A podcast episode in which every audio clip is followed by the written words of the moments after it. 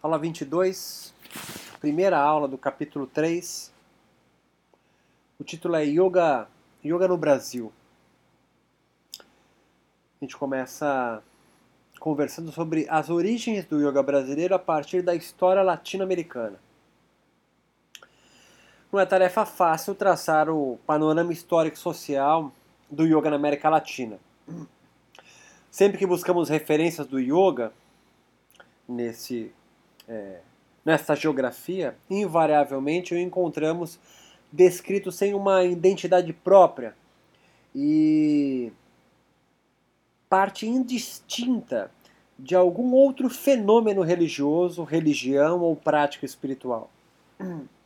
É como se o yoga apenas emprestasse partes da sua doutrina e práticas corpóreas para compor, compor outras religiosidades e não possuísse seu próprio micro-universo religioso ou espiritual de atuação. O caráter mais terapêutico das práticas yógicas são as que recebem um apelo maior do meio acadêmico.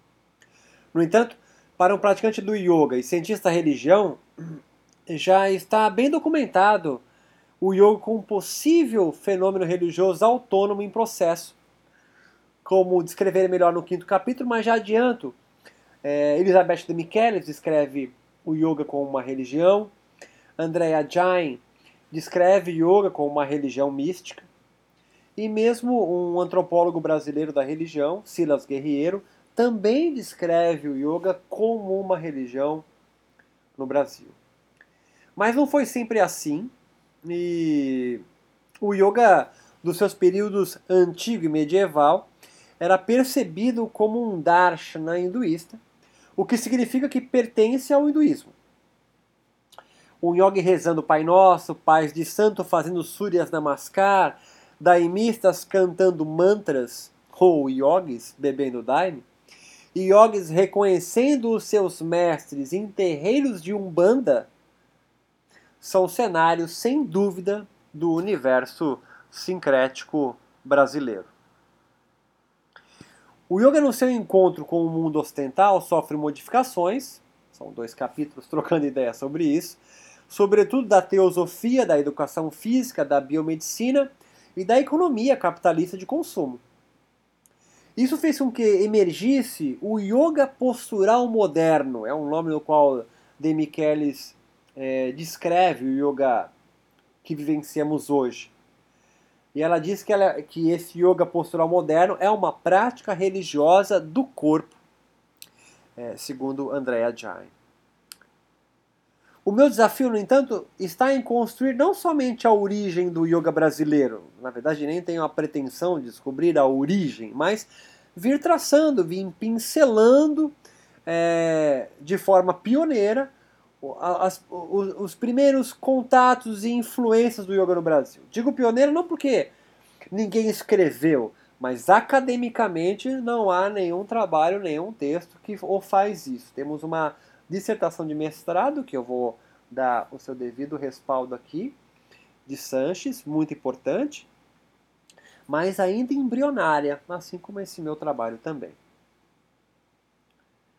Mas mostrar que, é, ao contrário de país de língua inglesa, e isso é um achado importante, o yoga latino-americano, ou yoga na América Latina, como você preferir, recebeu influências socio-religiosas diferentes destes de língua inglesa, o que ocasionou reformas na sua proposta de salvação ou libertação, baseada, assim como nós vimos, na teoria dos kleshas. O insulamento que demonstrarei abaixo, nos, ao decorrer do capítulo desse capítulo, do 3, é que o yoga latino-americano passou ao longo de 100 anos desde 1900, quando ele chega, escolhido por, um, por ser um período pelo qual o yoga se desenvolve nos países latino-americanos sem qualquer legitimação indiana presente. Então esse insulamento no qual eu vou vir descrevendo, esse período no qual o yoga ficou é, sozinho, né, sem, é, é, é insulado significa isso, né? ele está como uma como numa ilha deserta, é, Isso parece ter ocorrido por um afastamento natural, talvez devido à barreira idiomática espanhol e português ao invés do inglês, o que dificultou a vinda e permanência de gurus indianos, sadhus, mestres, e consequentemente no estabelecimento tardio de organizações ou tradições ou escolas yogas indianas. Este fato, por outro lado, não desautorizou o yoga disseminar-se em países sul-americanos, pelo contrário, traduziu crenças, gurus e sistemas de práticas sincretizados por elementos religiosos nativos e cristãos, tornando algumas expressões yogicas únicas, como é o caso do yoga brasileiro Caminho do Coração do Swami Prembaba, ou o Yoga do mestre De Rose, e mesmo a yoga terapia do professor Hermógenes. Ambos não, não, não, não, não fizeram parte de uma tradição do yoga iniciática, como se diz, paramparar, né, de mestre para discípulo, como acontece invariavelmente na Índia, o país nativo né, do yoga. Para ficar mais claro, o yoga chega no Brasil, mas absolutamente desautorizado por autoridades indianas, hinduístas, do darshana, né, do yoga como darshana. Talvez, como eu descrevi, pela barreira idiomática, que não se fala o inglês, idioma no qual os indianos aprenderam pela colonização inglesa. Assim, quando os yogis é, saem da Índia para trazer o yoga para um, um outro continente, para um outro mundo, para uma, uma outra cultura, como é o Ocidente, pela Europa, depois Estados Unidos, ele não desce. ele não vem para a América Latina, porque se fala espanhol sobremaneira, sobretudo. Demora para que venha é, um, um indiano, um yoga indiano aqui. Mas isso não intimida o yoga disseminar-se em, em, em, em países latino-americanos. Mas, sem uma autoridade, ele vai sofrendo sincretismos que faz parte da nossa cultura.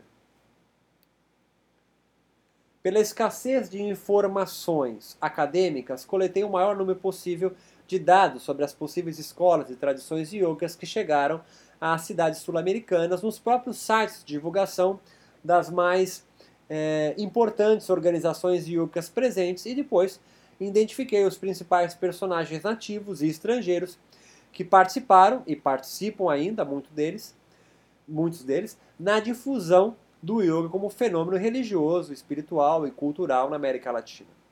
Por fim, verifiquei as veracidades desses dados com yogis representantes hoje dessas instituições e com livros, teses e dissertações acadêmicas sobre o assunto, não só no Brasil, mas na, em, em universidades latino-americanas.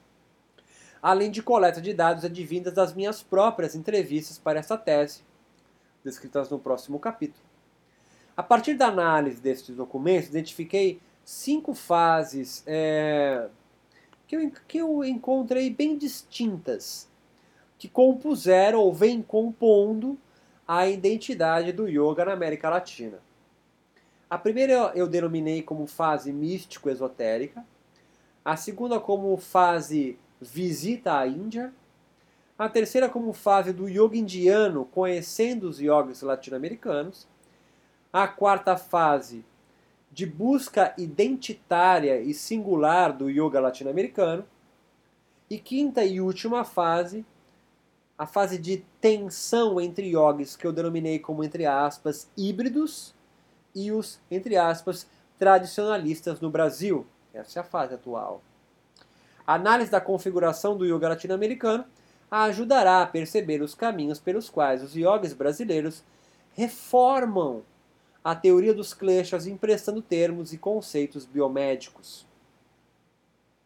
Assim, nas próximas aulas nós vamos entrar em cada uma dessas fases que eu descrevi acima e, e vindo traçando, alinhavando a, as principais características que eu encontrei, para ir assim é, e fechando agora literalmente, né, no final desse capítulo, o contexto é, cultural, social, religioso, espiritual do yoga no Brasil. Espero vocês aí para a próxima aula. Fase místico-esotérica, quando o yoga vem chegando na América Latina e os principais personagens desta fase histórica do yoga em terras latino-americanas.